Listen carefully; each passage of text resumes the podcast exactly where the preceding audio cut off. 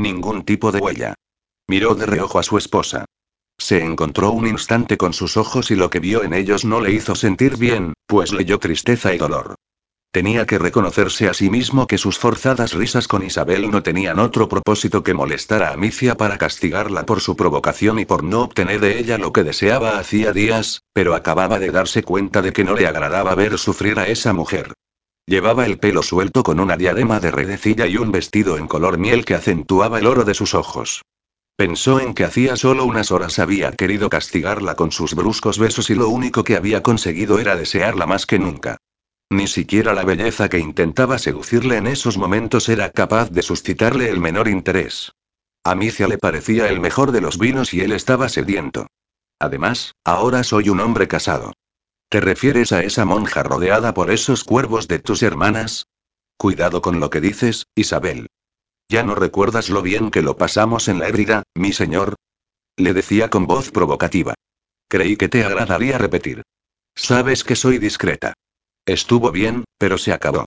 No me irás a intentar convencer de que esa beata es capaz de darte lo mismo que yo le ronroneó subiéndole la mano por el muslo. Por favor, Isabel, come y disfruta de la música.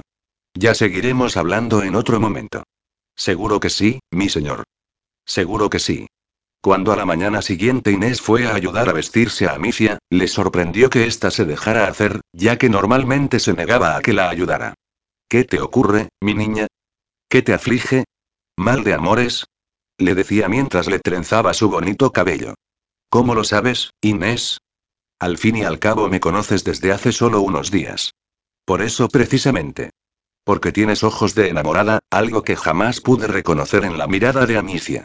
Para mi pobre niña estar casada era una obligación y un suplicio, y temía a su marido como a una vara verde.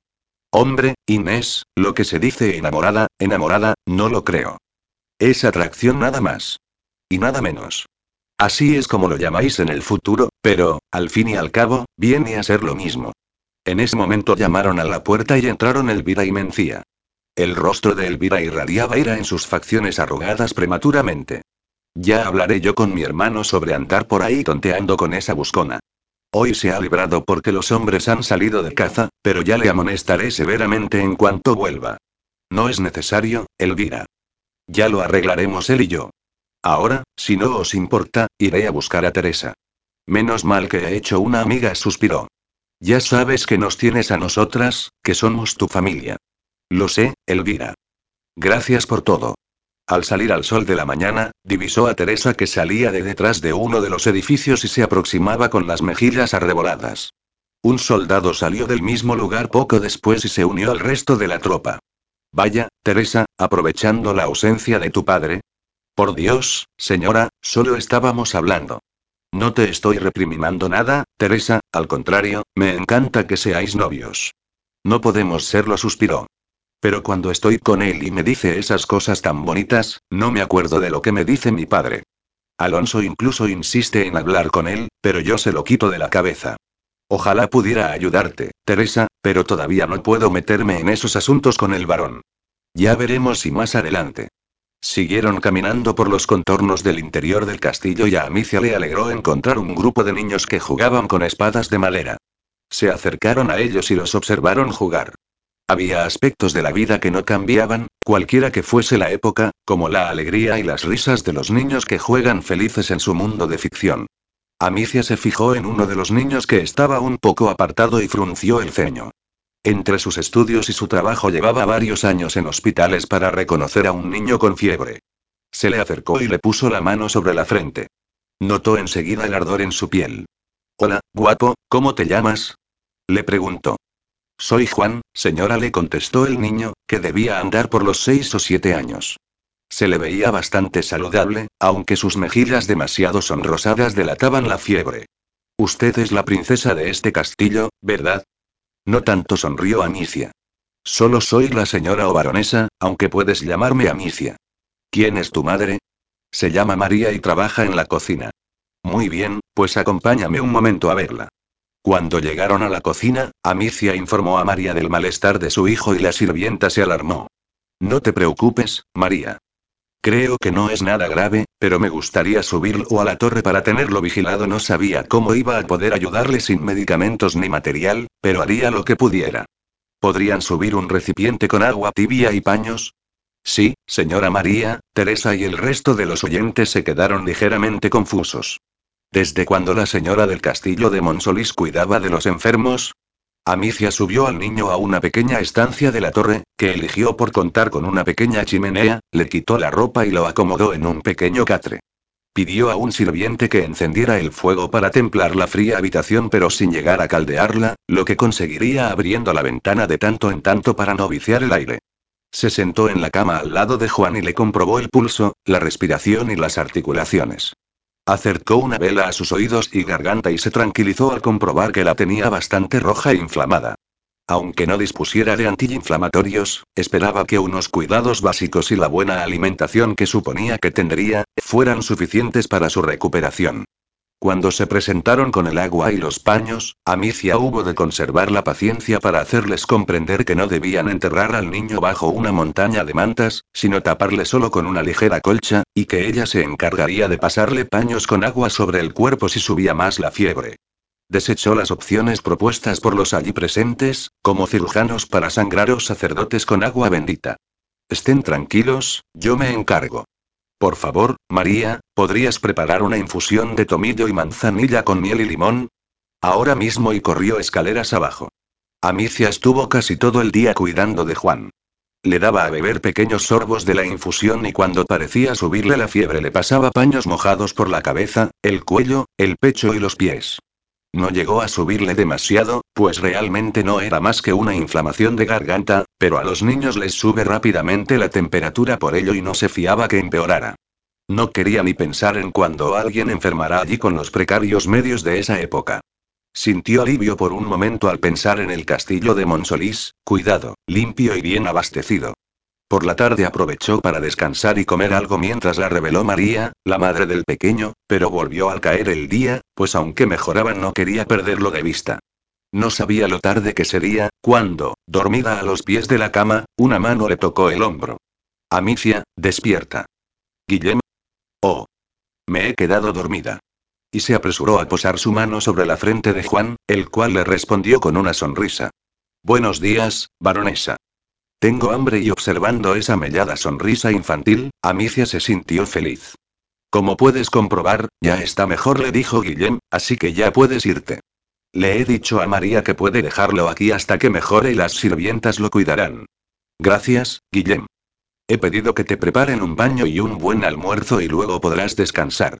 Suena muy bien, gracias otra vez le miró y quiso decirle algo más, pero al llegar a la puerta de su habitación, Guillem le pasó la yema de los dedos por la mejilla y se marchó.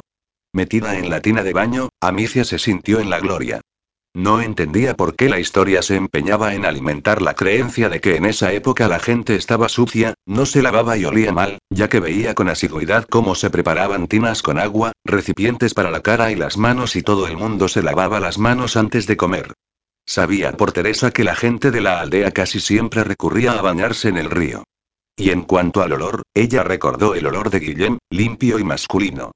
Te traeré más toallas, querida, oyó decir a Inés mientras ella se relajaba con la cabeza hacia atrás, los ojos cerrados y el agua perfumada masajeándole el cuerpo. Al cabo de unos minutos, oyó abrirse la puerta y, sin moverse, habló creyendo que era Inés con las toallas. Un momentito, Inés. Aquí se está tan bien, perdona Micia, pensé que ya estarías vestida y comiendo. Guillem. Rápidamente se enderezó y procuró que sus pechos quedaran bajo el nivel del agua cubriéndose con las manos. Podrías haber llamado a la puerta. Lo siento, ya me voy, pero aprovechó ese instante para no perder de vista cada detalle de la imagen que se le había regalado. Su esposa, con el largo cabello mojando el suelo, su rostro de sorpresa, tan húmedo y sensual, y el pequeño atisbo de sus pechos, de los que había podido vislumbrar por un segundo sus puntas rosadas. Cerró la puerta suavemente y Amicia se sintió decepcionada. Por un instante se le apareció ante sí la imagen de Guillén sacándola de la tina para tenderla sobre la cama y lamerle su piel mojada. Ese hombre despertaba en ella una sensualidad que ignoraba pudiera poseer. Después de comer y descansar, Amicia se sintió maravillosamente bien. Visitó a Juan y lo encontró animado y jugando ya con otros niños. Le recordó a su madre que siguiera dándole mucho líquido, como infusiones o sopa. Al escuchar los sonidos que provenían del comedor, pensó que ya debía de ser la hora de la cena y subió a cambiarse de ropa. Hizo un recuento de los vestidos que tenía y decidió ponerse uno que le había encantado nada más verlo, de seda en color crema, con las mangas ajustadas y el escote bordeado por una bonita joya. Era increíble cómo, en poco tiempo, se había acostumbrado a llevar esos vestidos y no echaba de menos sus vaqueros ajustados y sus tops. Cavilando mientras subía las escaleras y enfilaba uno de los pasillos, se topó con Isabel y su prima Leonor. Pensó en pasar de largo para que nadie le aguará su magnífico día, pero parece ser que la chica modelo medieval estaba por amargárselo. ¿No bajará a cenar la señora baronesa? Le dijo con voz petulante. Lo siento, pero sí bajaré. ¿Ustedes bajan ya? Zorra, pensó. Por supuesto. No podría negarme a la hospitalidad del varón. Él sí que sabe cómo hacer disfrutar a sus invitados durante una cena, la miró fijamente. Y. Después, si se tercia. Lo dicho, una auténtica zorra ya, pero esta vez procura dejar libre mi lugar al lado del varón. Nos vemos en la cena. Como había predicho, esa mujer ya le había aguado la fiesta. Se cambió, bajó al comedor, y lo primero que divisó fue a Guillem en la mesa hablando con Isabel. Esta le tenía la mano sobre el antebrazo, la boca cerca del oído, y se restregaba contra él como una gata en celo. Todo el buen humor de Amicia se esfumó como por arte de magia. Se acercó a la mesa, echó una mirada colérica hacia la mujer y ésta se apartó a otro lugar de la mesa. Amicia, ¿has descansado? Le preguntó Guillem. Sí, gracias, dijo secamente. Creo que el pequeño Juan se encuentra mejor, gracias a ti. Pero podrías haber pedido más ayuda. Todavía no estás del todo bien y no deberías pasar toda la noche tú sola pendiente de un enfermo. Claro, mejor pasar la noche en brazos de tu amante. ¿Qué estás diciendo, Amicia? ¿A qué viene eso? No te hagas el tonto, Guillem. Sé que tuviste una aventura con esa buscona y está más que claro que aún la tenéis. ¿Y eso te disgusta, Amicia? ¿O tal vez crees normal que otra mujer me dé lo que tú no me das? Incluso puede que así te dé un respiro. Guillén no sabía por qué, pero de pronto se encontró con la necesidad de aguijonear a su esposa. A pesar de todo, él le era fiel y ella lo creía acostándose con otra. Se hubiese echado a reír si el asunto tuviese alguna gracia. Es por la gente, que empieza a murmurar. A mí no me importa en absoluto. ¿Seguro que no te importa, Amicia? Susurró. ¿No te importa que la tenga desnuda en mi cama y le haga el amor, cuando debería ser mi esposa la que se abriera de piernas para mí? Vete al infierno, le dijo ella en voz baja. Y sin poder seguir allí por más tiempo, se levantó de su asiento y, reprimiendo las ganas de darle una bofetada, le plantó el dedo corazón frente a él y dijo: Que te den, maldito capullo. Amicia se fue del salón y subió corriendo las escaleras hacia su habitación. Ya no temía perderse por el camino como la primera vez que hizo lo mismo, aunque por motivos muy diferentes. Igualmente, entró, cerró la puerta tras de sí y se lanzó sobre la cama. ¿Por qué todo le salía tan mal? Desde que llegó todo había ido de mal en peor, primero con su marido y ahora con esa odiosa mujer. Había llegado el momento de sincerarse consigo misma. La culpa solo era de ella, de nadie más. Ella había sabido desde el principio su cometido, el cual ya debería haber tenido lugar la primera noche que él le pidió que fuera a su cama y ella saliera huyendo. Y no porque no le deseara. Lo había deseado desde la primera vez que vio su imagen en medio de su salón. Pero había huido por miedo. Por miedo a acercarse demasiado a él sabiendo que todo tendría un final. Y hacer el amor con él era acercarse demasiado, sentirlo demasiado. Eso era, realmente, lo que la había hecho comportarse de manera tan torpe. Un instante estaba sobre la cama lamentándose y al otro se había levantado y se había cambiado de ropa de nuevo. Enderezó la barbilla, y se dispuso a salir de la habitación para poder aclararlo todo con él. Caminó por el corredor escasamente iluminado a pesar de las antorchas, y al torcer la primera esquina que la dejaba frente a los aposentos de Guillem, se paró en seco. Una mujer, mejor dicho, Isabel, entraba en ese momento por la puerta y la cerraba tras de sí. Aunque lo sospechara, la rabia, la incredulidad y la desesperanza se apoderaron de ella. No. No, no, no. Guillem. Gritó corriendo hacia la puerta. Abre ahora mismo. Y comenzó a aporrear la gruesa madera como una posesa. Guillem, abre la puerta. Siguió gritando hasta que una mano fuerte la agarró de un brazo y tiró de ella hacia el interior del aposento. Deja de gritar, Amicia, o se presentará la guardia nocturna para ver qué ocurre. ¿Qué haces aquí? ¿Qué qué hago yo aquí? ¿Y me lo preguntas a mí en vez de a ella? Dijo señalando a Isabel. Precisamente dijo la mujer soy yo la que tiene algo que hacer aquí. Cállate, zorra. Búscate a otro a quien tirarte esta noche. Gritó Amicia. Basta las dos. Cortó Guillem Amicia, cállate de una vez. Y tú, Isabel, márchate ahora mismo de aquí. Yo no te he invitado a venir esta noche ni ninguna otra noche. Te he dicho muchas veces que aquello se acabó. Pero Guillem, amor se acercó a él y le puso las manos sobre el pecho, sabes que yo puedo hacerte muy feliz, y no está, mojigata. Vete, Isabel le abrió la puerta y la sacó al pasillo pese a sus protestas. Luego puso el cerrojo y se puso frente a su esposa. Ahora, Amicia, vas a decirme qué haces aquí. Yo, hablar contigo, ¿qué quieres de mí, Amicia? La interrumpió. Amicia lo miró a los ojos. Había llegado el momento de la verdad. Quiero ser tu mujer, le dijo mirándolo fijamente. ¿Mi mujer? Estar casados no es suficiente, Amicia. Hace falta algo más.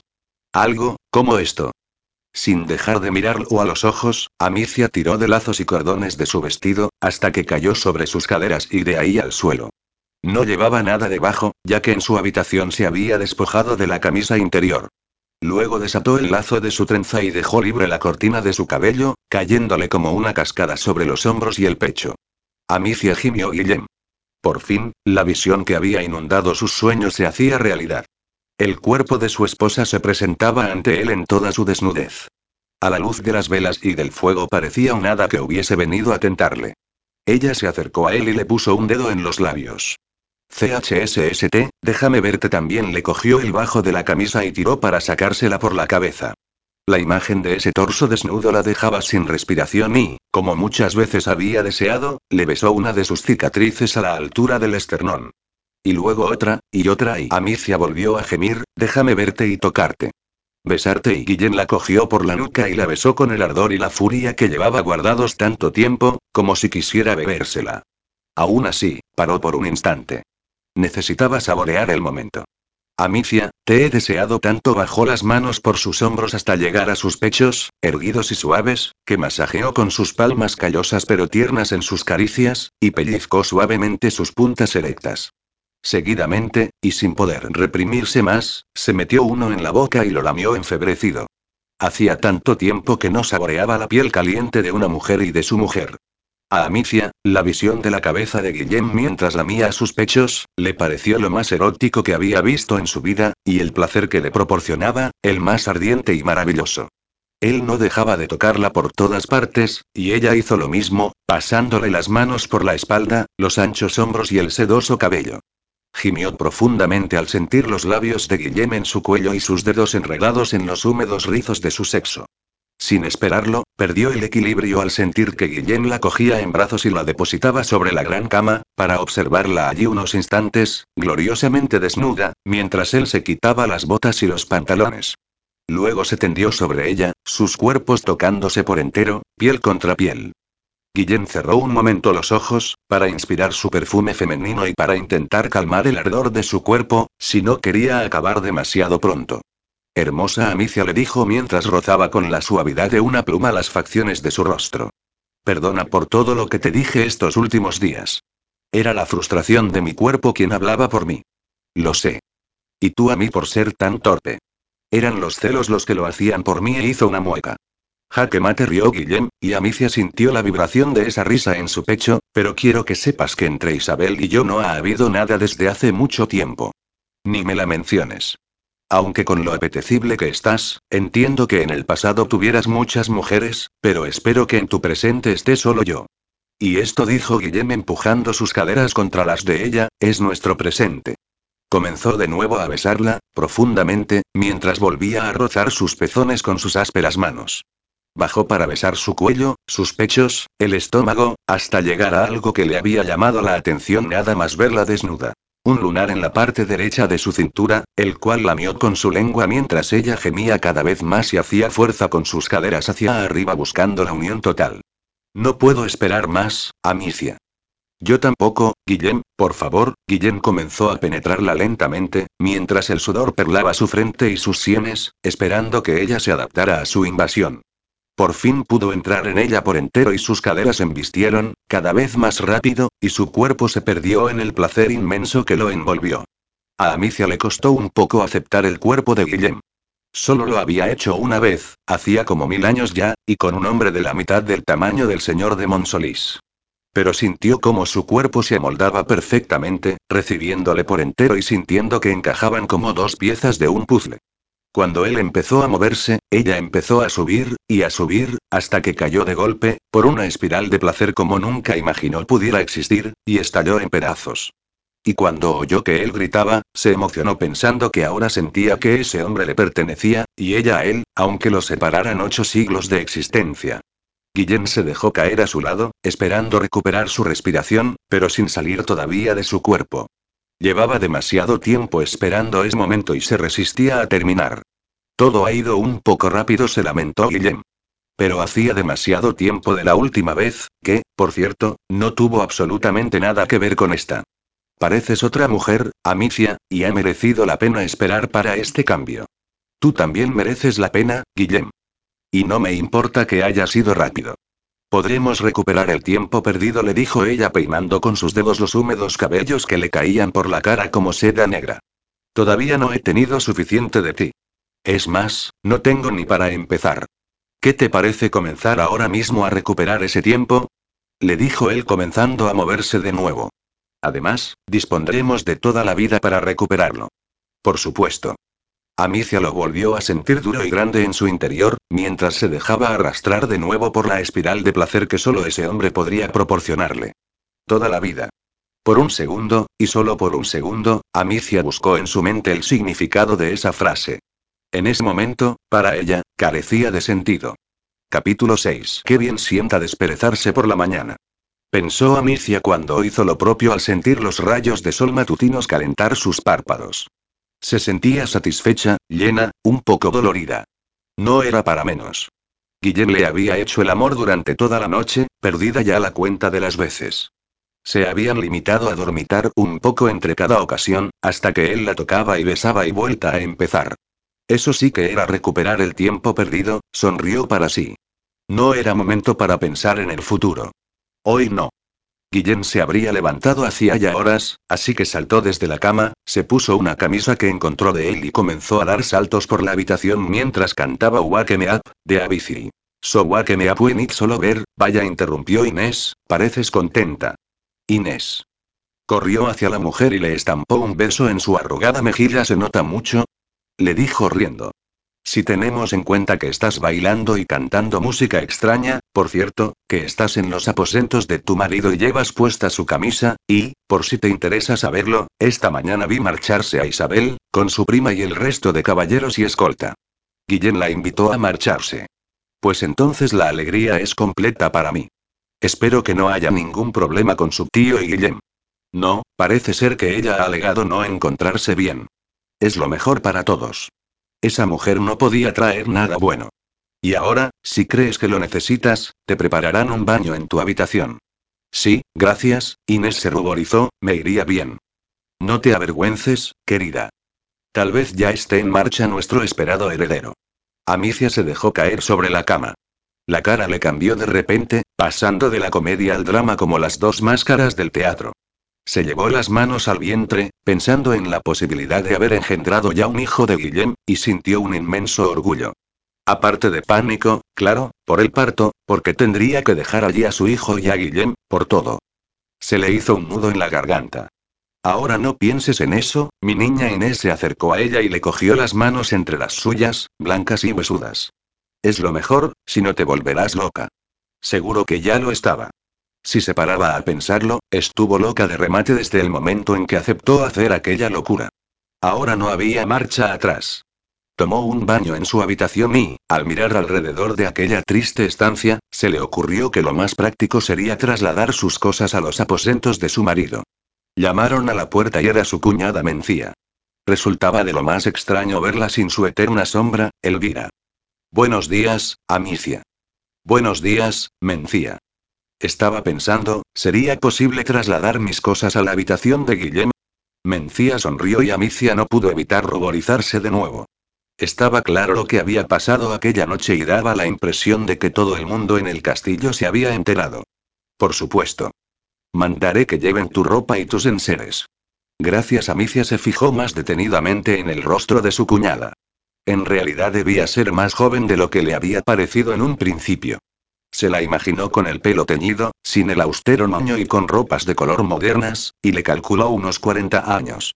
De nada. Hacía tiempo que no me sentía útil. Parece ser que mis consejos para atraer a tu marido no fueron nada mal.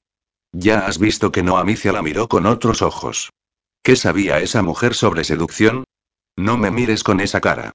Tal vez ya esté vieja, pero todavía soy una mujer y siento como tal ahora fue ella la que se ruborizó. Mencía, ¿hay algo que quieras contarme? ¿Sería posible que esa mujer tuviera una relación clandestina con un hombre del castillo? ¿Y cómo habría podido esquivar a su hermana? Le pareció de lo más emocionante. En otro momento, no me seas impertinente. Y ahora vístete y baja a comer algo, que últimamente parece ser que te apetece comer nada más levantarte.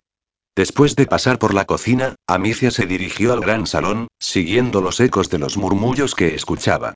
En una gran mesa, Guillem departía con el resto de caballeros y con los soldados. Le había visto hacerlo en alguna ocasión después de los entrenamientos.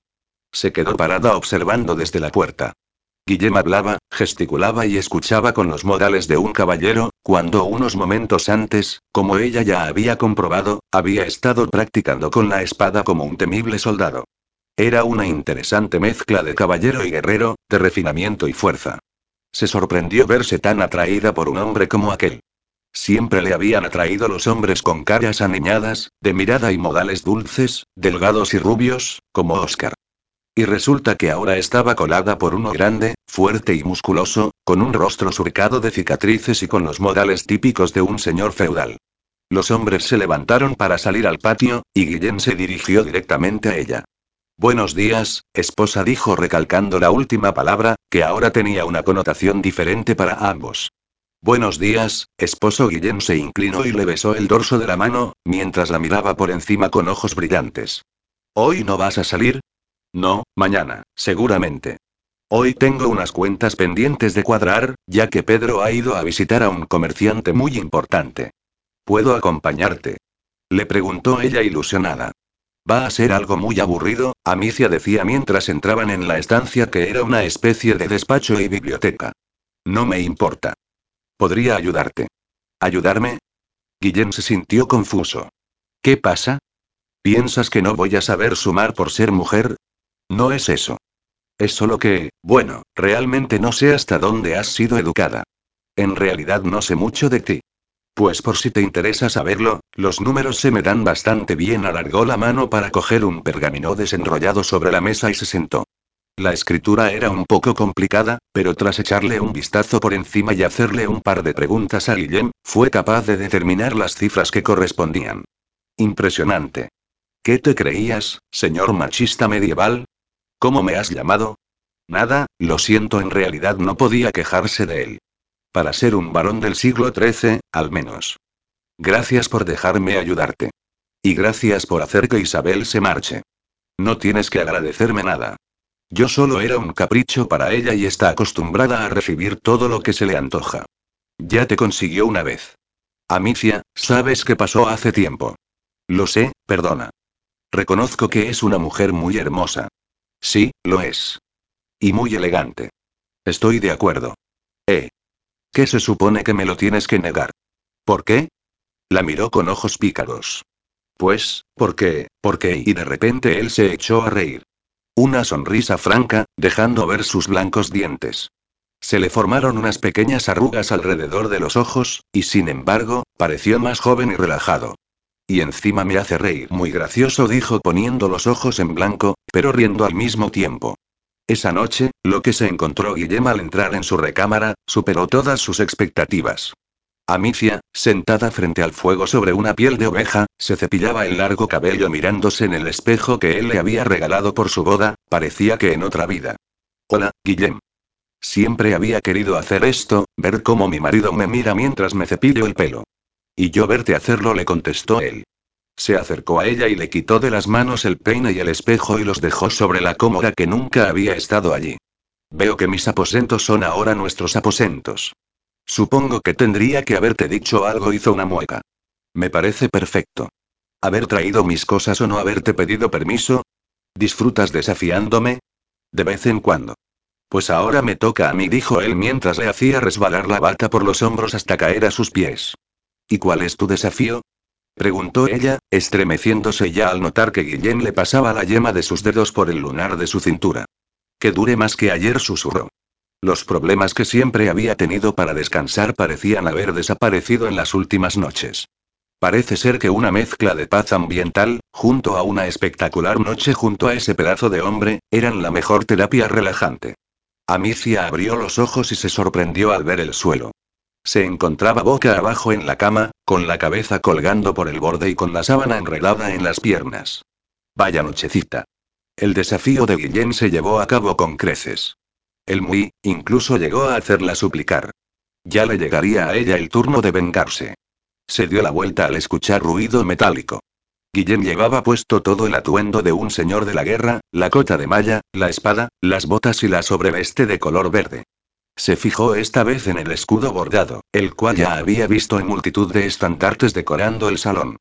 En una mitad estaban las barras rojas y doradas, como la señora catalana, y en la otra mitad, cuatro círculos rojos sobre un fondo dorado, que era el símbolo de la casa de Bearn. Todo junto pasaba a ser el símbolo de la baronía de Monsolis y de Bearn. Amicia se incorporó de golpe ignorando su propia desnudez.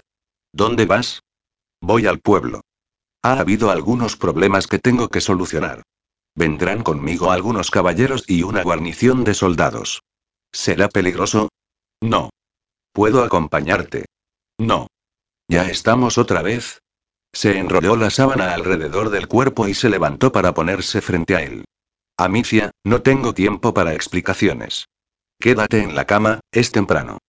Pensé que ahora teníamos más confianza, le decía mientras palpaba con los dedos el escudo bordado de su pecho. Ya te lo explicaré a la vuelta. Ahora he de irme. Pero antes, le dio un tirón a la sábana y la atrajo hacia él para besarla profundamente. Amicia sintió la dureza del frío metal contra sus pechos. Quiso protestar, pero no podía renunciar al placer que le proporcionaba un beso de Guillem. Aunque supiera perfectamente que se trataba de una maniobra de distracción. Volveré tarde, se despidió él. Se puso los guantes de cuero y salió de la habitación. Amicia observó por la ventana. Lo vio subirse ágilmente a su caballo blanco y ponerse a la cabeza del grupo mientras pasaban sobre el puente levadizo, hasta que se perdieron entre una nube de polvo que se confundía con la húmeda niebla de las primeras luces del día. No tenía tiempo que perder.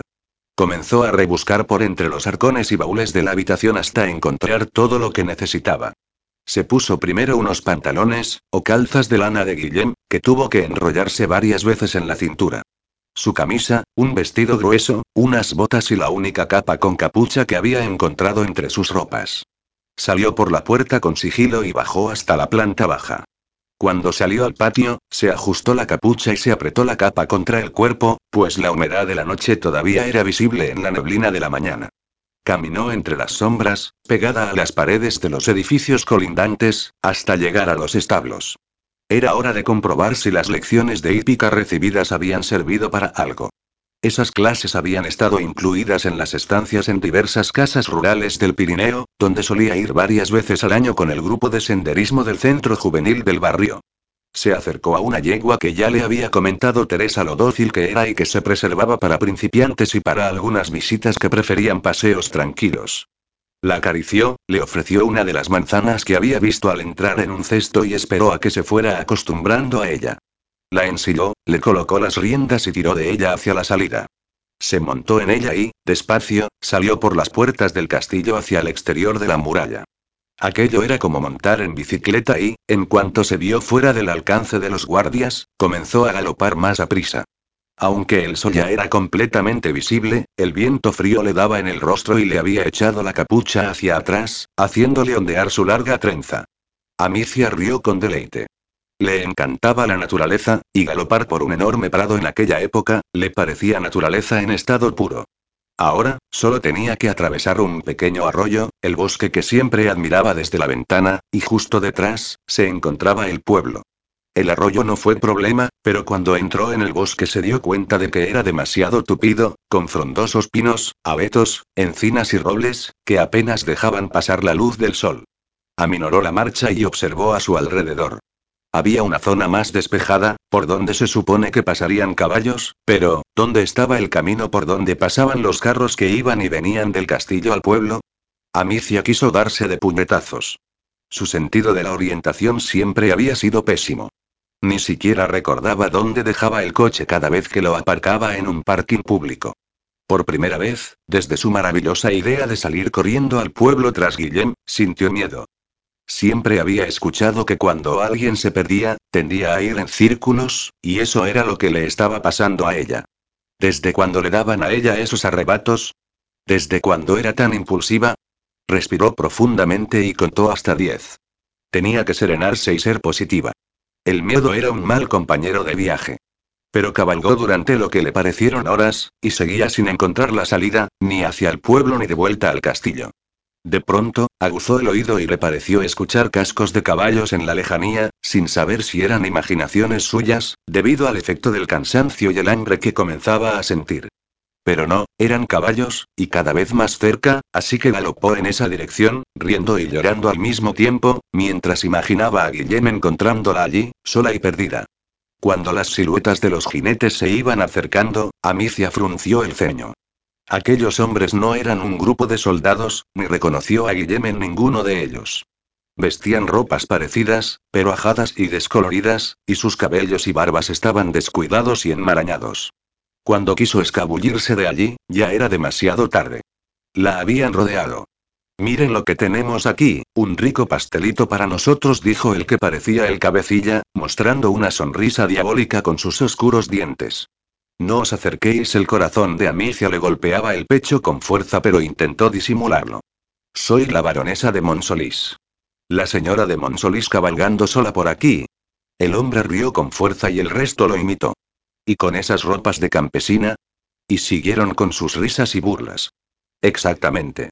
Así que dejarme marchar ahora mismo y no recibiréis ningún castigo por parte del varón.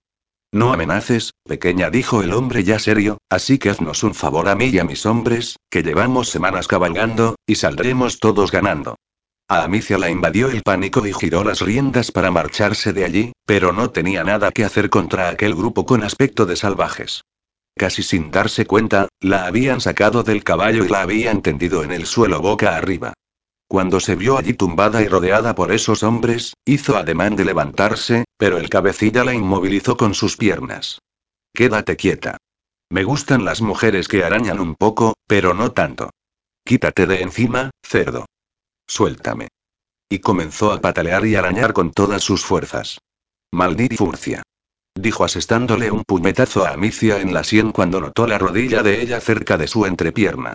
Así está mejor, tranquilita, que mis hombres esperan impacientes su turno. Entre la bruma de la inconsciencia, sintió cómo ese hombre le subía las faldas hasta la cintura y, con una afilada daga, le desgarraba las calzas de lana, el corpiño del vestido y la camisa, dejándola totalmente expuesta.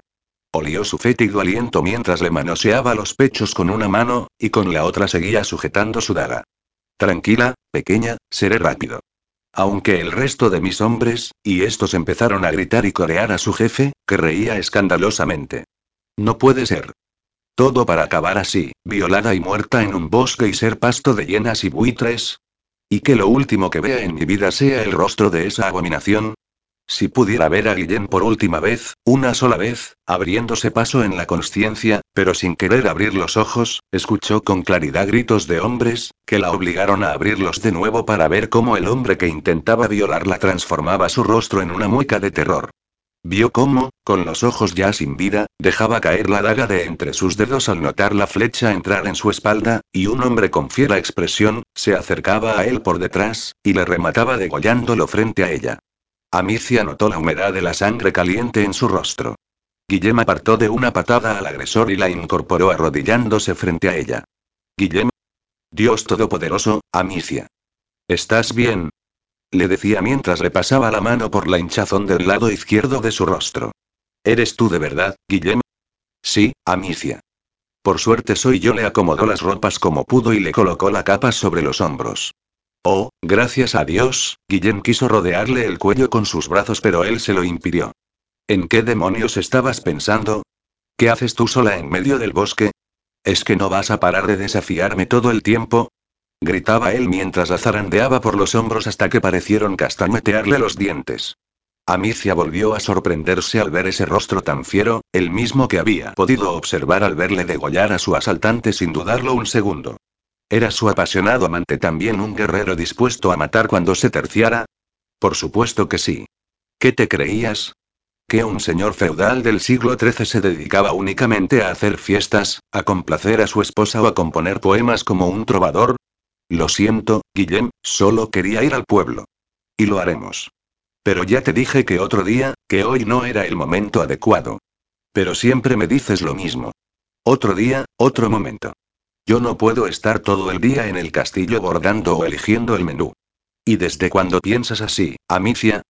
Yo no puedo adivinar que ahora, de repente, quieras participar en mi vida y en la de los demás. Pues ya lo sabes. Deja de tenerme en casa como a un florero. Amicia dijo Guillén pasándose la mano por el pelo, procurando tener paciencia, hoy en el pueblo ha habido varios ahorcamientos, a hombres que yo había juzgado culpables y de los que tenía que dar fe.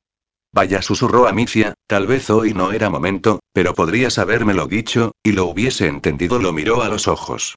Siento todo este revuelo por mi impaciencia. ¿Qué lo sientes? ¿Sabes qué hubiese ocurrido si no llegamos a tiempo? Si no nos hubiésemos desviado del camino siguiendo el rastro sospechoso de esos hombres. Lo sé, estaría muerta. No, Amicia. Hubieses deseado estar muerta. Ese momento, Amicia no fue consciente del peligro que acababa de pasar. Que un milagro, o la suerte más grande del mundo, habían evitado que acabara tirada en aquel bosque. Guillén la ayudó a montar en su caballo y él hizo lo propio mientras la acomodaba delante de él. Arreglad este desastre, ordenó a sus hombres. Aferró a su esposa por la cintura y espoleó a su caballo en dirección a Monsolís. Durante el trayecto ninguno de los dos dijo nada. Al llegar al castillo, Guillén desmontó de un salto y ayudó a hacerlo a su esposa, cogiéndola por la cintura, pero sin apenas mirarla a la cara. Amicia se sentía aturdida. Demasiados sucesos en un mismo día. Salir sola del castillo, perderse en un bosque, atacada y casi violada y, para colmo, Guillem estaba más enfadado con ella que nunca. ¿Qué harían en esa época a las esposas desobedientes? ¿La castigaría Guillem? Amicia, alabado sea el Señor. Elvira y Mencía, a la vanguardia de un grupo formado por gentes de la fortaleza, corrían hacia ella. Teresa se abalanzó en sus brazos, con los ojos rojos por el llanto y dando gracias al cielo porque se encontrara bien. Dios misericordioso, niña se quejaba Elvira, ¿dónde te habías metido? Nos tenías a todos muy preocupados. Casi un ejército ha salido en tu busca. Rodeada de todas aquellas personas preocupadas por ella, Amicia se sintió abrumada. En tan poco tiempo, y cuánto se había encariñado con todos ellos, y cuánto cariño le estaban demostrando. Su mente todavía no había asimilado el impacto de lo acaecido ese día, pero ella sabía que en cualquier momento estallaría. Vamos, Amicia la instó Mencía suavemente a subir a sus aposentos. Te están preparando ya un baño, ropas limpias y algo de comer. Subamos. Al llegar arriba, se dio cuenta de que la tina con agua humeante, una muda de ropa y una bandeja con comida, se la estaban preparando en su antigua habitación. ¿Ese sería el castigo de Guillem? ¿Apartarla de él? Gracias, Mencía no sabía cómo excusarse. Lo siento, lo siento mucho. No te aflijas, le dijo sonriéndole dulcemente.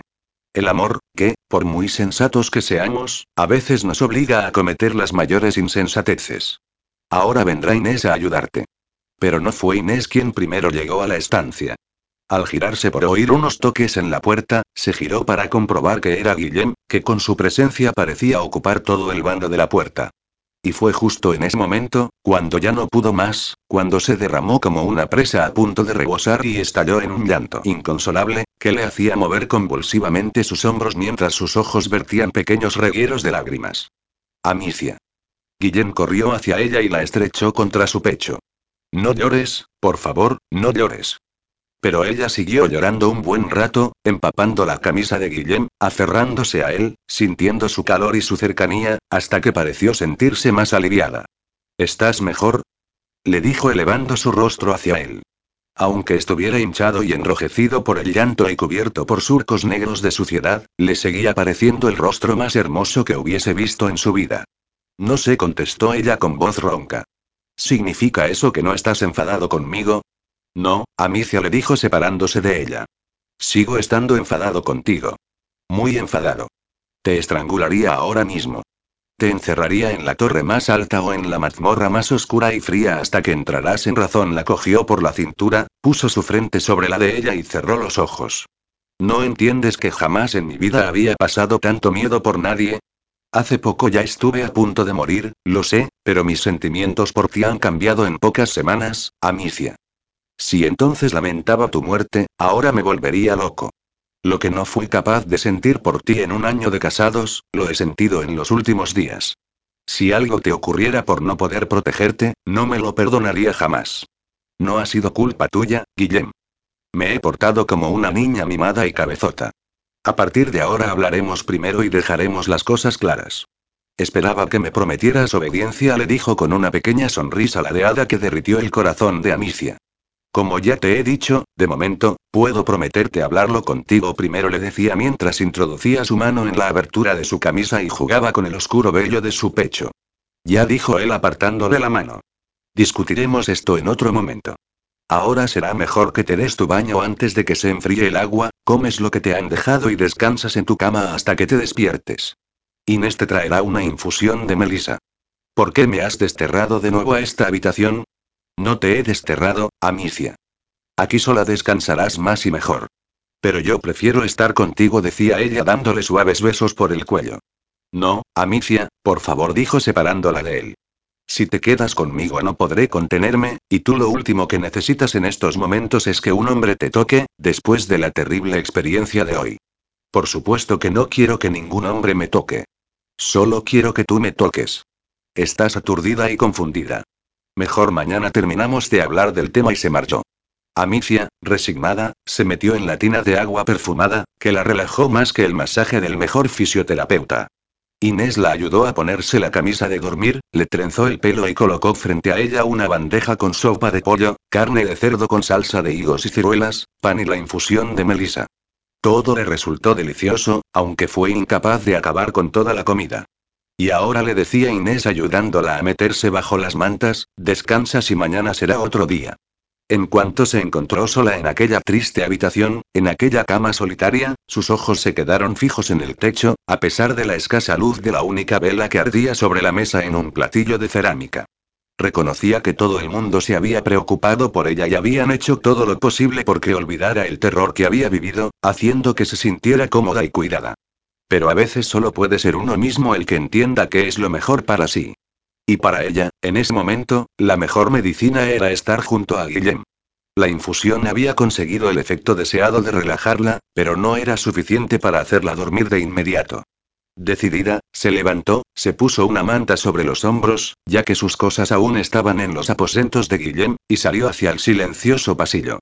Al llegar, picó levemente a la puerta con los nudillos y Guillem apareció ante ella por un pequeño resquicio.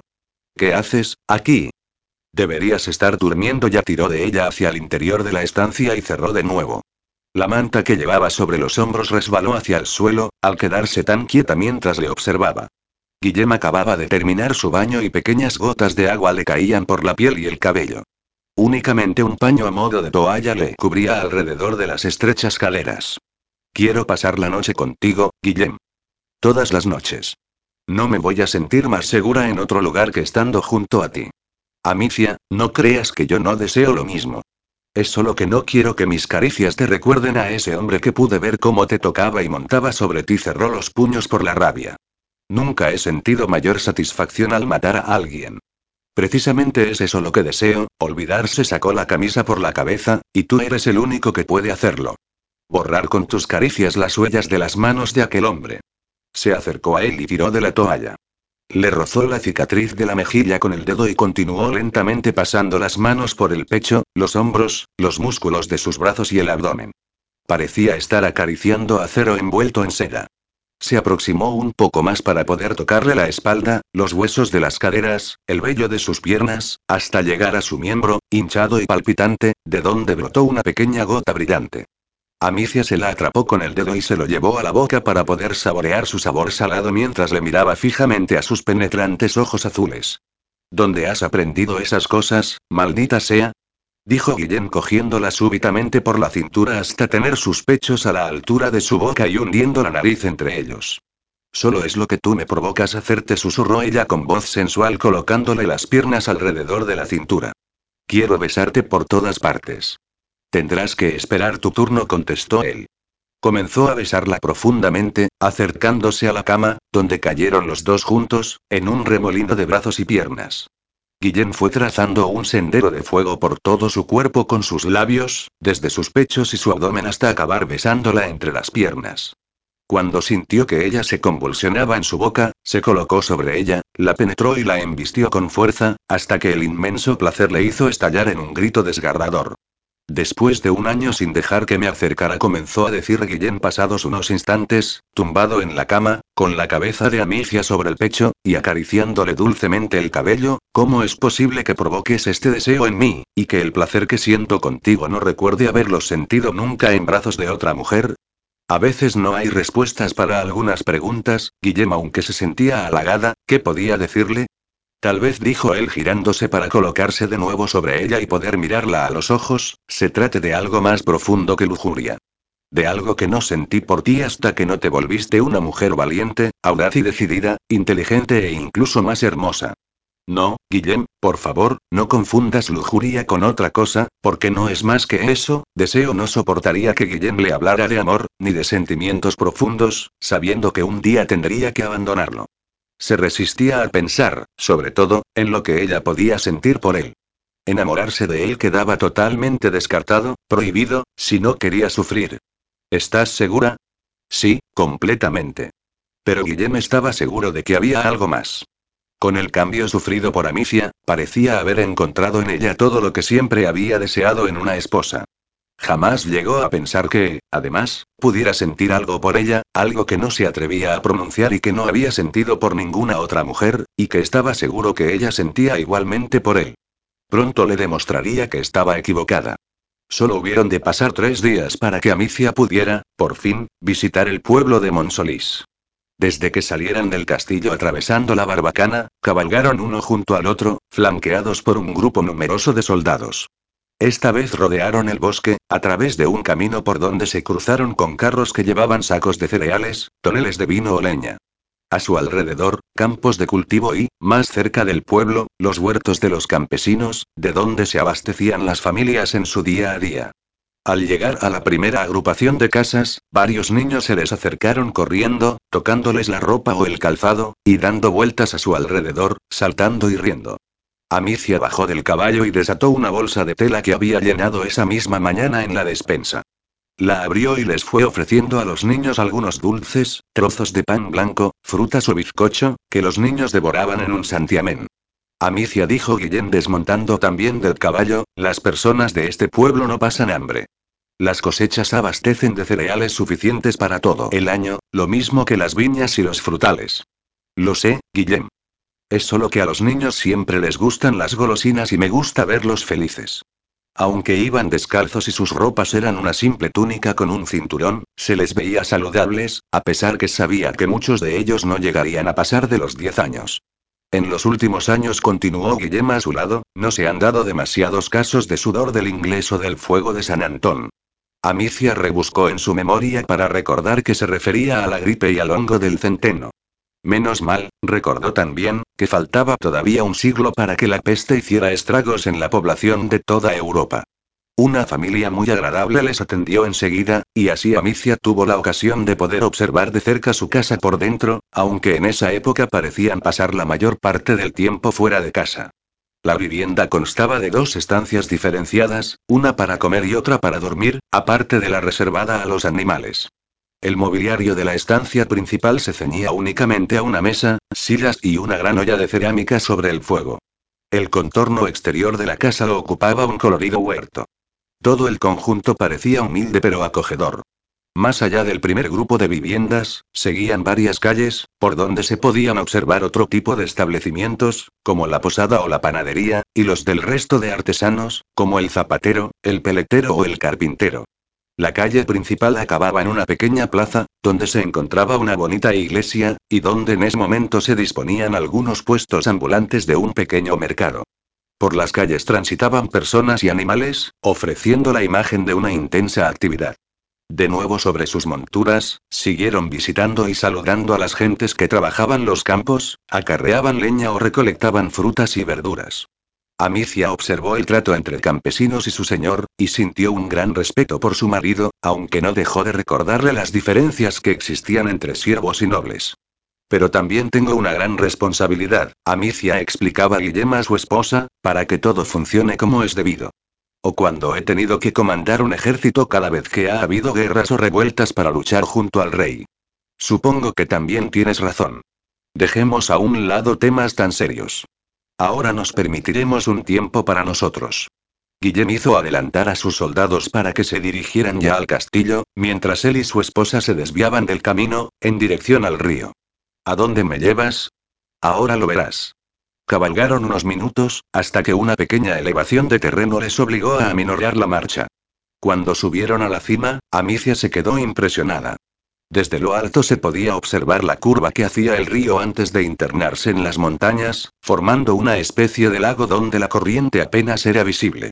Alrededor, una alfombra verde cubría la extensa superficie, salpicada por las pinceladas rojas de las amápolas, y las amarillas y blancas de las margaritas silvestres, como en un cuadro de Monet. ¿Te gusta?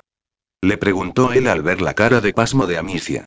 Oh, Guillem, me encanta, dijo maravillada. Bajaron hasta la orilla del río y Guillem desenrolló una pequeña manta de su alforja para extenderla sobre el suelo. Vaya. Dijo divertida Amicia. Haremos un picnic. Creo que todavía me queda algo de comida por aquí. Sobre la manta, comieron pan, queso, uvas y un pedazo que había quedado de pastel de nueces y piñones. La temperatura era ideal y soplaba una suave brisa con olor a pino y a resina. Háblame de ti, Guillem. De mí, tengo poco que contar, decía mientras se iba echando uvas a la boca. Nací en la Ébrida, encontrándose mis padres en las cortes. Recibí allí mi instrucción de manos de varios caballeros del rey, hasta que murió mi padre durante el comienzo de la conquista de Valencia y me vi obligado a volver a Monsolís y seguir con su legado. ¿Cuántos años tenías? Dieciséis. Dios mío, apenas un niño. Pues poco más tarde yo también participé en la conquista de Valencia y a los 18 años fui armado caballero y, de esta manera, poco después de morir mi madre, asumir el liderazgo de Monsolís miró hacia el horizonte. Todos los días doy gracias a Dios por lo que tengo. ¿Eres muy religioso?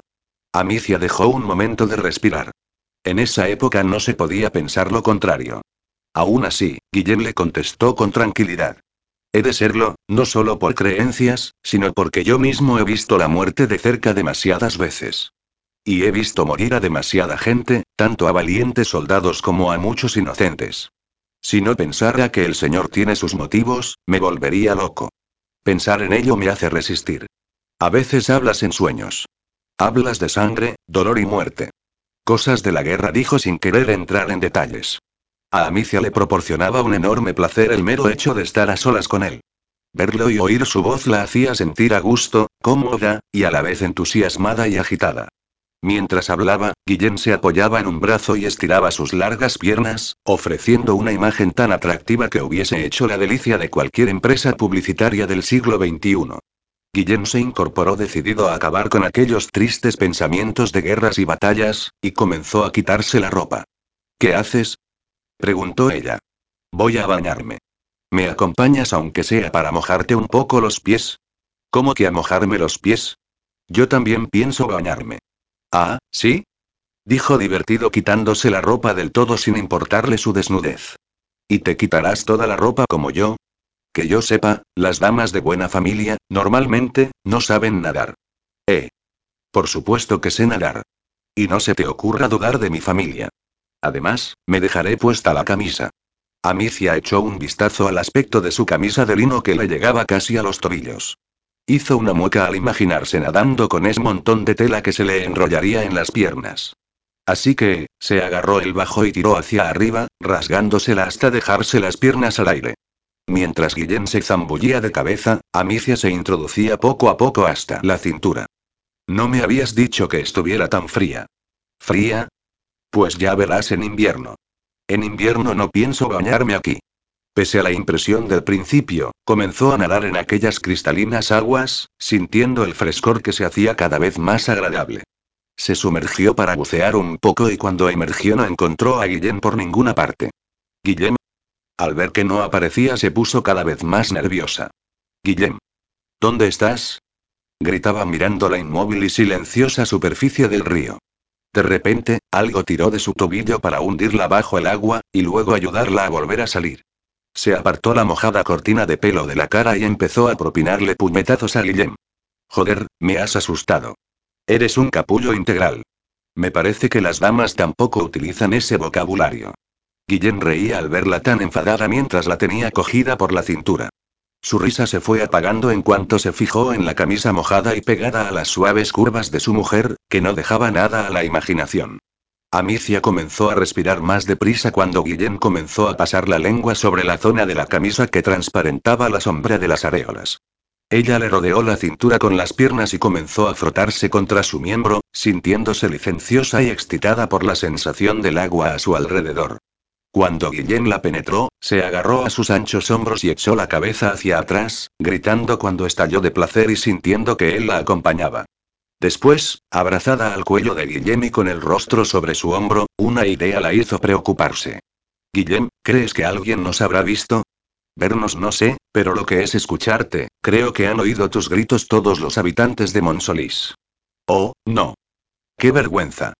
Decía escondiendo su rostro en el hueco del cuello de Guillem, mientras éste, riendo, la sacaba en brazos del agua. No te preocupes, mi amor. Si te sirve de consuelo, a tu marido le encanta escuchar tus gemidos. Haces que resulte todavía más placentero y excitante. La depositó en la orilla sobre la hierba caliente, le sacó la camisa mojada, o lo que quedaba de ella, y se recostó a su lado. Amicia elevó los brazos por encima de su cabeza y la invadió una confortable y plácida sensación de libertad. Podía tumbarse desnuda bajo el sol en aquel idílico entorno, o hacer el amor con su marido en mitad de un río a pleno día. Se lamentó al pensar qué le depararía aquel paraíso en el futuro. ¿Construirán enormes bloques de pisos? ¿Una central nuclear? ¿Una autopista de peaje? Cualquiera de las opciones le parecía una aberración y sintió un profundo pesar. Volvía a añadir más motivos para que la vuelta a su mundo y su época le doliera todavía más. Amicia la voz de Guillén la sacó de sus pensamientos, hemos de irnos ya, el sol comienza a bajar y hemos de volver antes de que se ponga. Ella, perezosa, comenzó a revolverse, frotándose contra su cuerpo, y posando su rostro sobre el ancho y musculoso pecho de su marido para besar su piel caliente. Guillem, rápidamente se colocó sobre ella y la penetró suavemente, mientras ella le recibía con una sonrisa placentera. Hicieron el amor bajo el sol de la tarde, de forma pausada y lánguida, agarrando sus manos mientras se estremecían por el intenso placer obtenido. Volviendo más tarde al castillo, Amicia pudo admirar desde fuera por primera vez, la gran fortaleza. Sobre la cima de aquel enclave, parecía recibirlos con los brazos abiertos. Percibió la extraña pero grata sensación de que volvía a casa, a su hogar, y sintió la humedad de las lágrimas en sus ojos por la emoción. Pensó que seguía caminando sobre una fina línea fronteriza, una especie de frontera en el tiempo, ubicada en ninguna parte, que dividía dos mundos, dos épocas, tan cercanos para ella, aunque los separaran ocho siglos. Capítulo 7. No estés triste, Amicia. Sabes que mi cometido como vasallo del rey es estar junto a él en caso de revueltas que atenten contra su persona, y hay serias sospechas de una próxima rebelión mudéjar. Pero esta vez solo se trata de que sus varones de confianza lo acompañemos a Castilla, a la corte del rey Alfonso, su yerno y aliado, y con quien pactará la no agresión por parte de los dos bandos. Lo han llamado Tratado de Almizra y contribuirá a la paz entre los dos reinos. No serán más que unas semanas. Semanas. Por Dios, Guillem. Si tú no estás aquí me marchitaré, le dijo Amicia compungida. Por no mencionarle el pánico que sentía porque algo le ocurriera. Es muy halagador por tu parte, pero no lo harás. Tienes cosas para hacer que sé que te gusta hacerlas, como llevar algunas cuentas con la ayuda de Pedro y organizar gran parte de este castillo, que cada día se te da mejor. Además, he visto lo bien que te llevas con Teresa, con mis hermanas, con los niños y con la servidumbre. Seguro que la perspectiva de unos días sin tu marido dándote órdenes no te desagrada demasiado. Está bien, suspiró, vete ahora mismo. Estoy deseando librarme de ti para acampar a mis anchas, según tú. Tampoco es eso. Anda, ven, la atrajo hacia él abarcando su cintura con sus fuertes manos. Y ahora bésame y dime que me echarás de menos. Eso ya lo sabes, Zopenko, ella había dicho eso. ¿Qué había pasado con los insultos normales? Ya llevaba tres meses allí, se encontraban en medio del patio de armas, a la vista de todos los hombres que se marchaban y de todas las mujeres que se despedían de ellos. Nuño, el escudero, le preparaba el caballo y las alforjas con lo necesario para el viaje. Amicia miró a Guillén con admiración. Llevaba la cota de malla bajo la sobreveste, un ancho cinturón de cuero, botas altas y una capa negra con el forro interior verde brillante. Sus largos y negros cabellos reflejaban la luz dorada del crepúsculo, y sus intensos ojos azules la miraban con ternura. Sabiendo que tendría que abandonarlo un día, cuando todo acabara, esa sería la imagen que recordaría siempre. Y ya en ese instante supo que su recuerdo siempre le causaría dolor por la pérdida. Qué rápido y con qué poco esfuerzo se había hecho ese hombre tan importante en su vida. Se echó de golpe en sus brazos y lo besó con toda la ternura de la que fue capaz, mientras él le demostraba el mismo sentimiento con sus labios y sus manos en su abrazo. Ten cuidado, le dijo ella mientras montaba en su caballo blanco. Lo tendré. Ahora tengo un motivo más para volver. Y desapareció de su vista. Ve con Dios, susurró. Como ya predijo Guillem, Amicia tenía ocupaciones de sobra, lo mismo que gente con la que charlar y pasar los días.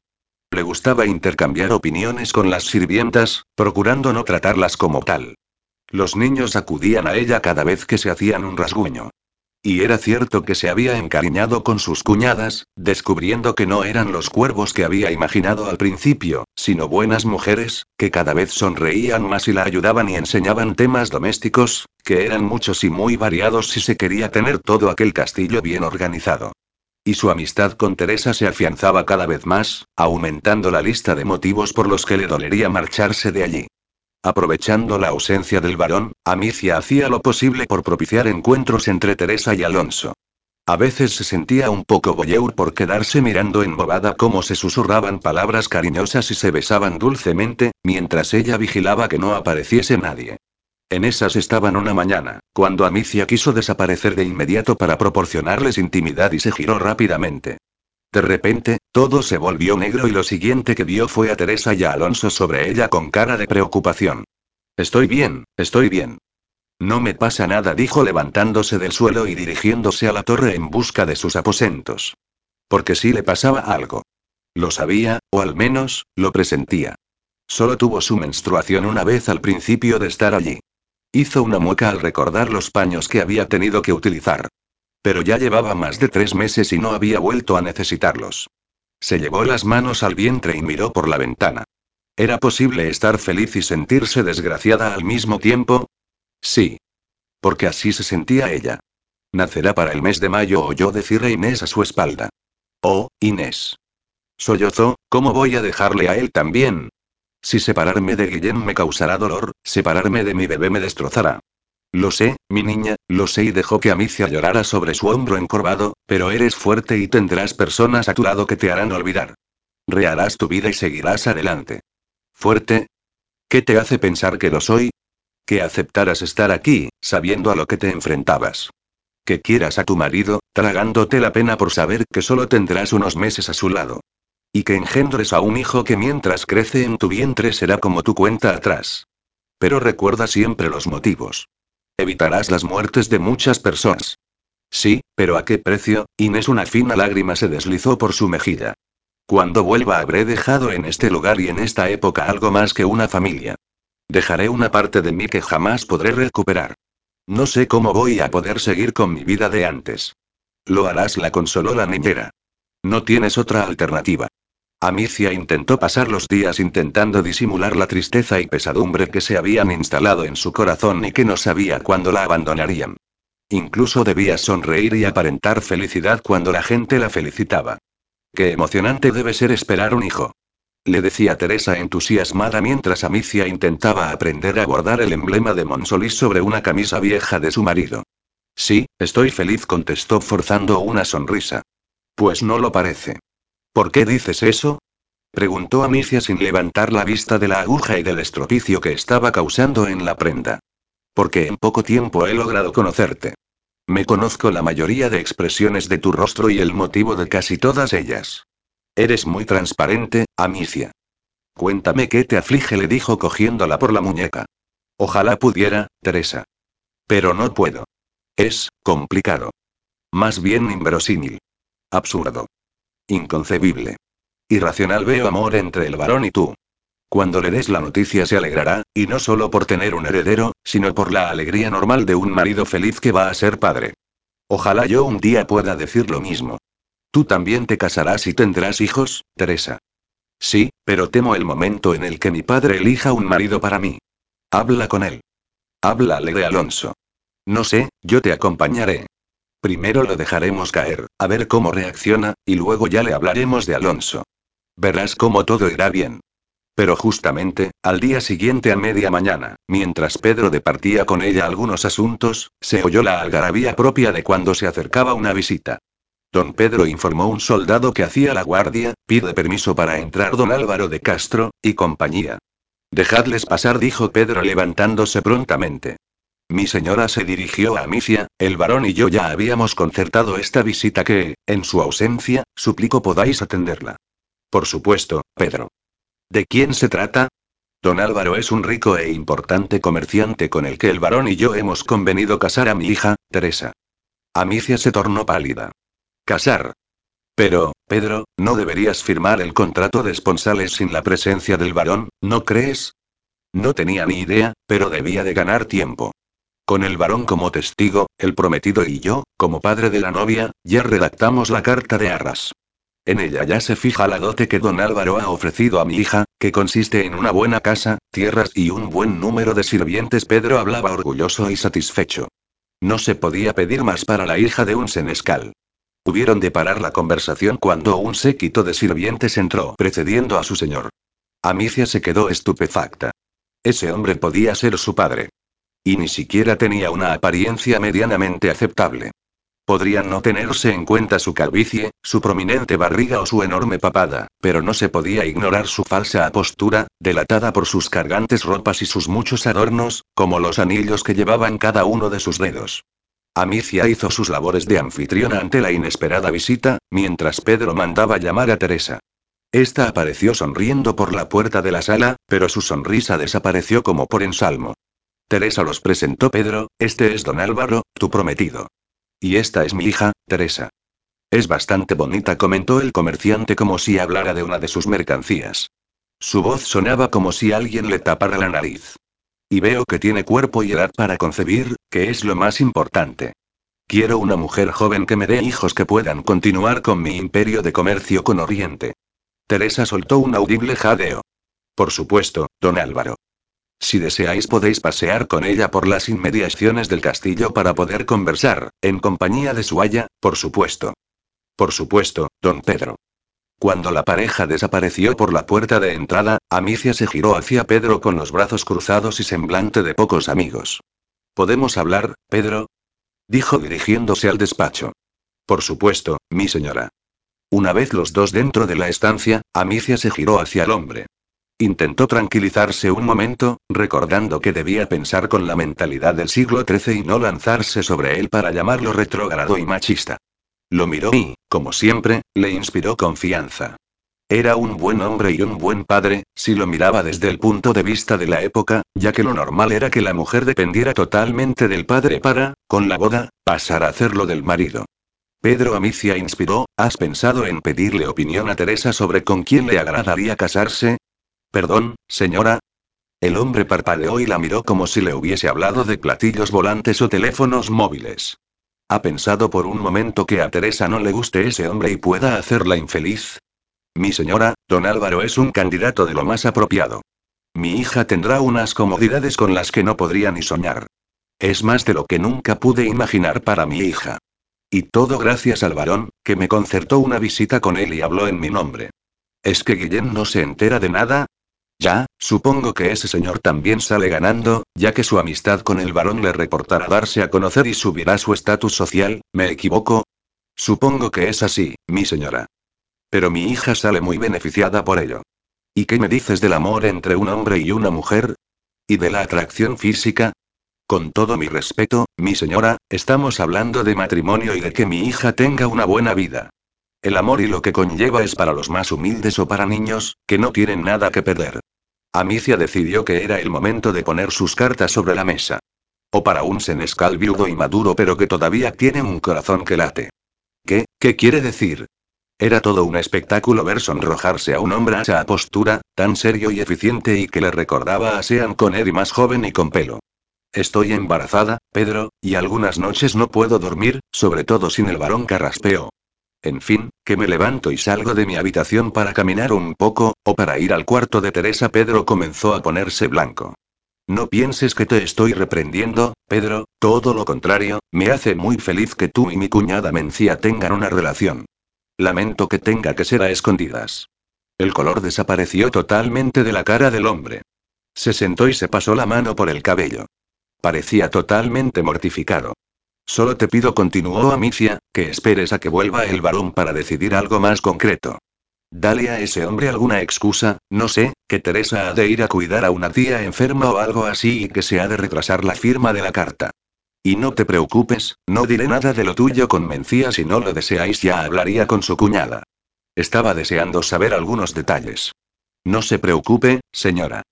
Yo en persona hablaré con el varón, suspiró. Me enamoré de ella como un jovenzuelo se justificó. No lo buscamos ni ella ni yo. Simplemente, surgió. Llevo tantos años solo desde que falleciera mi esposa, mi hija es lo único que tengo y quería lo mejor para ella. Me parece que eso te convierte en el mejor de los padres, pero tu hija está enamorada de un soldado, Pedro. ¿De un soldado? Válgame Dios. Vivirían en una casucha, se lamentó abatido. Pero se quieren y él quiere hablar contigo. Entiendo. Ya hablaremos, Pedro. Sí, mi señora. Y salió de la estancia, cabizbajo, mientras Amicia sonreía. Se sentía una Celestina en toda regla. Sobre todo cuando Teresa se lanzó a sus brazos para agradecerle la demora de su compromiso con aquel hombre que, según ella, olía a cebolla. Gracias, Amicia. Gracias, gracias, gracias. Más tarde, en sus aposentos, intentando lidiar con un leve mareo, su cuñada Mencía llamaba a su puerta y entraba con cara de circunstancias. Lo sabes, le dijo en tono serio. No pretendía espiaros, lo siento. Pero, cuéntame, cuéntame. Le dijo entusiasmada señalando el borde de su cama. No he hablado de esto con nadie, parecía azorada. Hace ya varios meses, y primero eran miradas o roces involuntarios. Hacía demasiado tiempo de mi matrimonio, que solo duró tres meses, ya que mi marido, que en gloria esté, se cayó del caballo y se rompió el cuello. Hacía tanto que un hombre no me miraba así, en fin, que a nuestra edad ya no estábamos para noviazgos con palabras bonitas a la luz de la luna. Queríamos estar juntos. La vida es un suspiro que pasa sin darte cuenta y, cuando quieres hacerlo, ha pasado de largo y no has intentado, siquiera, alcanzar alguno de tus sueños. Lamento que hayáis de esconderos, pero, me parece súper emocionante. ¿Lo sabe Elvira? Ni lo sospecha. ¿Qué pasaría si lo hacéis público? No lo sé. Creo que Pedro teme que su señor se lo tome a mal, como un exceso de confianza o por haber ido más allá de sus deberes. Yo misma hablaré con él a su vuelta. Madre mía. Pero ¿qué tiene este ambiente, que el amor flota en el aire? Teresa, tú, mi embarazo y desde que te recuperaste, contigo todo parece más fácil, Amicia su cuñada la miró con cariño. Gracias, Mencía. Y ahora le dijo mirándola inclinando la cabeza hacia un lado, ¿qué te parecería un cambio de look? A pesar de los diversos acontecimientos, los días pasaban lentos sin tener noticias de Guillem. Durante el día, Amicia se sorprendía echando de menos su mera presencia, sus conversaciones, sus discusiones, sus pequeñas bromas, que hacían brillar sus hermosos ojos azules. Y durante la noche, anhelaba sus besos y sus caricias, su fuerte cuerpo abrazándola, inundándola con su calor y su olor. Volvió a posar la mano sobre su vientre, todavía plano, por enésima vez. Saborearía cada momento en aquel tiempo, en aquel lugar. Observó su entorno desde el lugar que había escogido para aquellos momentos de intimidad. Sentada sobre una suave loma, inspirando el olor del tomillo y la manzanilla, fue captando imágenes del cálido paisaje, de la enorme fortaleza y de las buenas personas que allí vivían.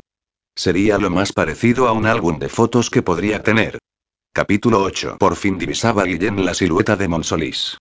Después de días cabalgando, sabía que debería haber parado a descansar, ya que, tanto él y sus hombres como sus monturas, estaban cansados, sucios y hambrientos. Pero no podía demorarse por más tiempo en llegar a casa, donde sabía que ahora alguien le esperaba. Habían sido siete las semanas que había estado alejado de su hogar. Habían sido muchos los días, en los que se le habían hecho más insufribles que nunca las reuniones con los nobles castellanos, o tratar de sofocar las escaramuzas por parte de rebeldes mudéjares que les acechaban en el viaje de vuelta. Y habían sido muchas las noches en las que, yaciendo en un simple jergón, su cuerpo había ansiado la suavidad del cuerpo de Amicia, habiéndose de conformar con cerrar los ojos y evocar en su mente la imagen de su esposa, pareciéndole real la visión de sus dorados ojos, el aroma fragante de su cabello o el tacto exquisito de su piel de seda. Al entrar por las puertas de la gran fortaleza, Guillén la buscó con la mirada entre las gentes que ya esperaban a los hombres, tras enviar un mensajero para avisar de su llegada, pero no la divisaba por ninguna parte. Se le paró el corazón cuando miró hacia arriba y la vio allí, sobre una almena de la torre, como tantas y tantas veces había imaginado. Su oscura silueta se veía envuelta por la ondulación de sus ropas y de su cabello, mecidos por el viento. Guillem entró cabalgando lentamente, sin quitar la vista de la figura de su esposa. Aunque desde esa distancia no pudiera ver sus ojos, sabía que ella también lo miraba a él fijamente. Comenzó a bajar de su caballo mientras ella desaparecía escaleras abajo y volvía a aparecer por la puerta del edificio, corriendo hacia él. Guillem la estrechó entre sus brazos, sintiéndola cálida, oliendo el aroma de su pelo y oyendo sus suaves sollozos. Amicia, amor, cuánto te he echado de menos. No más que yo, Guillem, no más que yo, decía ella mientras lo tocaba y lo besaba por todas partes. Espera, cariño, dijo él intentando separarla de su cuerpo sin éxito. Para poder llegar lo más pronto posible no he permitido parar para descansar ni para asearnos. Mírame, por favor. Vuelo a caballo, llevo polvo del camino hasta en las entrañas y no me afeito hace lustros. ¿Y crees que me importa? Susurró Amicia pasándole la palma de la mano por la espesa barba que le tapaba la mitad del rostro. Me basta viéndote sano y salvo. Además, te sienta muy bien. En el 2014 estará muy de moda en los chicos, sorteando a la muchedumbre que se agolpaba en el patio y que los miraban entre curiosos y felices, caminaron hacia adentro y Guillem volvió a sorprenderse al ver a sus dos hermanas sonriendo en la puerta. Bienvenido, hermano, y le dieron un beso en la mejilla. Ya hemos ordenado preparar tu baño en tus aposentos. Tu esposa se encargará de atenderte, ¿no es cierto, Amicia? Por supuesto, contestó a sus cuñadas con mirada cómplice. En los aposentos de Guillem, el vapor del agua caliente nublaba el ambiente, y un gran fuego recién encendido crepitaba en la chimenea. Amicia le ayudó a deshacerse de sus polvorientas ropas para que, con un suspiro de alivio, se sumergiera en la gran tina humeante. Mientras tanto, Amicia ya había preparado un paño suave y un buen pedazo de jabón, se había arrodillado a su lado, y comenzó a frotar a su marido por el pecho y los hombros. ¡Qué delicia! Susurraba Guillem apoyando la cabeza en el borde con los ojos cerrados, mientras su esposa frotaba suavemente sus músculos doloridos. Amicia siguió deslizando el paño por el cuerpo de su marido, haciendo del momento de un simple baño un rito sensual. Frotó su pecho, sus hombros, sus axilas, su estómago, y cuando bajó por sus piernas, Guillem abrió súbitamente los ojos, de un azul intenso, para dirigirle una mirada penetrante y ardiente que parecía traspasarla. Es la mejor bienvenida a casa que he disfrutado en toda mi vida, susurró Guillem con voz profunda. Ah, ¿sí? Pues espera y verás. Amicia cogió una jarra, la llenó del agua de la tina y se la echó a Guillem por la cabeza. Se colocó tras él y, después de untarse bien las manos de jabón, comenzó a masajearle el cuero cabelludo. MMM gimió él, sencillamente sublime. Tras unos minutos de íntimo y agradable masaje en silencio, Amicia le aclaró el pelo con otra jarra de agua. ¿Me ayudarías también a afeitarme? preguntó Guillem. ¿Te importaría dejártela hasta mañana? Le contestó ella tocando su tupida barba. Con el pelo tan largo y la barba te ves diferente, como más, peligroso. ¿Peligroso te parezco excitante? Parecía acariciarla con la mirada. Tú siempre me pareces excitante. Guillén se levantó de golpe y salió de la tina para quedarse frente a ella mientras el agua le chorreaba por el cuerpo y formaba un charco en el suelo. Amicia cogió una toalla y empezó a secarle el rostro, el cuello, se acabaron los juegos, Amicia la cogió por la muñeca, le quitó la toalla y la abrazó por la cintura. Guillén comenzó a besarla profundamente, inclinándole la cabeza para un mejor acceso al interior de su boca.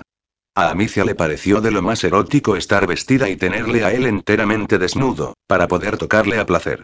Pero esa situación duraría escasamente un instante, hasta que Guillén perdió la paciencia y decidió arrancarle el vestido y la camisa. Amicia se sobresaltó al escuchar rasgar la tela, pero no le importó. Estaba tan deseosa como él, de sus besos y sus caricias. Su barba le arañaba la piel, que luego él se ocupaba de lamer. Cuando la tuvo desnuda frente a él, Guillén casi cae de rodillas al sentir la necesidad imperiosa de adorar ese cuerpo perfecto. Volvió a besarla en la boca y siguió por sus pechos, que chupó y lamió hasta que los pezones quedaron duros y brillantes. Me conozco tu cuerpo, Amicia, y diría que están más duros, más llenos, le decía mientras le acariciaba los pechos. Amicia, todavía aturdida por la bruma de la pasión, lo miró a los ojos y le dio la noticia con un susurro. Será porque estoy embarazada. Guillén se quedó tan rígido que parecía una estatua de piedra. Y entonces sí, literalmente, cayó de rodillas ante ella y posó su boca sobre el suave vientre de su esposa, mientras ella le acariciaba el sedoso cabello que ya le pasaba de los hombros. Oh, Amicia, ¿estás segura? Gemía besándole el vientre. Ya lo comprobarás tú mismo, cuando veas que me pongo verde por las mañanas y blanca por las noches, y me quede dormida mientras alguien explica historias después de la cena. Guillén la levantó en brazos y la depositó con cuidado en la cama. ¿Podemos hacer esto? Preguntó preocupado. Guillem. Por supuesto que sí. Llevo semanas deseándolo. Yo también, mi amor, pero, ¿no te haré daño con mi peso? No, Guillem, no me harás daño, dijo poniendo los ojos en blanco. Pero si te quedas más tranquilo, podemos intercambiar el lugar. Y rápidamente se colocó a horcajadas sobre él. Aprovechando su desconcierto, Amicia le fue pasando la lengua por el pecho, enredándola en su oscuro vello y bajando por su duro abdomen. Guillem gemía entrecortadamente mientras observaba a su mujer besarle los muslos y mordisquearle el hueso de la cadera. Por todos los santos, mujer. Vas a matarme. Esta es mi venganza por las veces que tú me has hecho suplicar a mí. Y con una sonrisa diabólica, Amicia, sin dejar de mirarle, le pasaba la lengua por su miembro henchido y brillante, durante un solo segundo, para volver a pasársela de nuevo y volver a parar. Guillem cerraba fuertemente las mantas de la cama, levantando sus caderas, hasta que agarró firmemente a su esposa por los hombros y la colocó sobre él. Amicia se introdujo el miembro en su interior y comenzó a moverse rítmicamente, arriba y abajo, hasta que ninguno de los dos pudo soportarlo más y estallaron de placer al mismo tiempo. Más tarde, con la cabeza apoyada en su pecho y sintiendo el latido firme de su corazón, Amicia le dijo a su marido. Bienvenido a casa. Y le oyó contestar. Te amo, Amicia. Ella se incorporó de repente y observó su rostro relajado. Se había quedado dormido. Amicia sintió tan terrible dolor en el pecho que no podía ni exhalar el aire de sus pulmones. Recordar que sus vidas solo estarían unidas temporalmente le dolía en lo más hondo. No llores, no llores, no, esa noche no lloraría. Tendría miles de ellas para hacerlo. De momento, saborearía el amor que ese hombre le ofrecía, y la paz y el sosiego que le producía estar junto a él. Mañana sería un día tranquilo y apacible. Por todos los santos del cielo, Amicia. ¿Cómo te atreves a interferir en el compromiso de Teresa? ¿Cómo se te ocurre demolar el matrimonio con ese rico comerciante? Porque está enamorada de otro. Y porque ese hombre es viejo, gordo y pomposo. Y, y porque huele a cebolla. Nadie creería que esa noche habían hecho el amor varias veces, de manera dulce pero intensa, y habían amanecido abrazados, con los brazos y las piernas enlazados. Hasta que él le había pedido que le contara lo acaecido durante su ausencia y ella había decidido comenzar por el tema del compromiso de Teresa. Guillén se pasaba las manos por la barba y el largo cabello, frustrado. Su mujer lo estaba sacando de sus casillas, y no recordaba quién había osado hacerlo por última vez. Te informo que los matrimonios son contratos, amicia, económicos o políticos. Recuerda el nuestro. Fue una orden del rey, para evitar una guerra. Ja. Así nos iba al principio. Las personas luego se aprecian y se respetan, con el tiempo. Míranos a nosotros. ¿Qué pasa con nosotros? Pues que con el tiempo nos hemos ido conociendo y ahora nos, nos gritamos. ¿Nos peleamos? ¿Discutimos por tonterías? Guillén se quedó desconcertado. Era cierto. Él, en toda su vida, había discutido a gritos con nadie. Solo con ella, desde que resurgió después de aquellas fiebres. De repente, se miraron, y estallaron los dos en carcajadas. Cayeron sobre la cama y rieron hasta que sintieron dolor en el vientre y las lágrimas les nublaron la visión. ¿Qué voy a hacer contigo? le dijo él dulcemente, pasados unos instantes, rozando su mejilla con la yema de los dedos. ¿Darme la razón? preguntó ella inocentemente batiendo las pestañas. Te libras porque estás embarazada. No sé qué será de mí cuando vayamos por el tercero o el cuarto. Guillén se frotó la cara con las manos y no pudo observar la sombra que cruzó por el rostro de su esposa. Está bien, hablaré con Pedro hoy mismo, a ver qué tiene que decirme sobre el tema del compromiso. Sí, sí, tú habla con Pedro, que vas a alucinar, dijo ella entre dientes, pensando en que también tendría que hablarle sobre la relación con su cuñada. ¿Qué murmuras, Amicia? preguntó él achicando los ojos. Nada, Guillem. Nada en absoluto. Amicia notó a cierta hora de la noche que su marido aún no estaba en la cama. Incorporándose, observó el resplandor de las velas que, diseminadas sobre la mesa de Guillem, reflejaban sombras titilantes en las paredes y el techo de la estancia. Se levantó y se acercó a su marido, sentado en su sillón y que, con su postura, parecía soportar un excesivo peso sobre los hombros, y comenzó a masajeárselos. ¿Un día duro? Hola amor, no te había escuchado y se giró para besar una de las manos de su mujer. A Amicia, las palabras y los gestos de cariño de su marido, se le clavaban entre las costillas como dagas afiladas. No debes preocuparte, Guillem. En mi opinión, no existe un problema grave. Teresa y Alonso serán felices, lo mismo que Pedro y Mencía. El amor no se puede programar, ni redactar en una carta de arras. ¿Y desde cuándo tienes tu opinión? Amicia le clavó las uñas en los hombros. Ay. Era broma. Capullo, tú no puedes controlarlo todo. Lo sé, Amicia. Y estoy de acuerdo contigo. Me rindo. Creo que entre todos os habéis puesto de acuerdo para que me vuelva un romántico. Hizo una mueca y se giró hacia su mujer para abrazarla y mirarla a los ojos. No sé qué has hecho conmigo, Amicia, para llenar un vacío que hacía tiempo sentía dentro de mí. Mi vida se limitaba a ir a la guerra y a defender a mi rey y a mi pueblo, a entrenar con mis hombres y a volver a prepararme para una posible batalla. Pero faltaba algo, que no podía determinar, y que he descubierto contigo en los últimos meses. Por favor, Guillem, no sigas, suplicaba ella.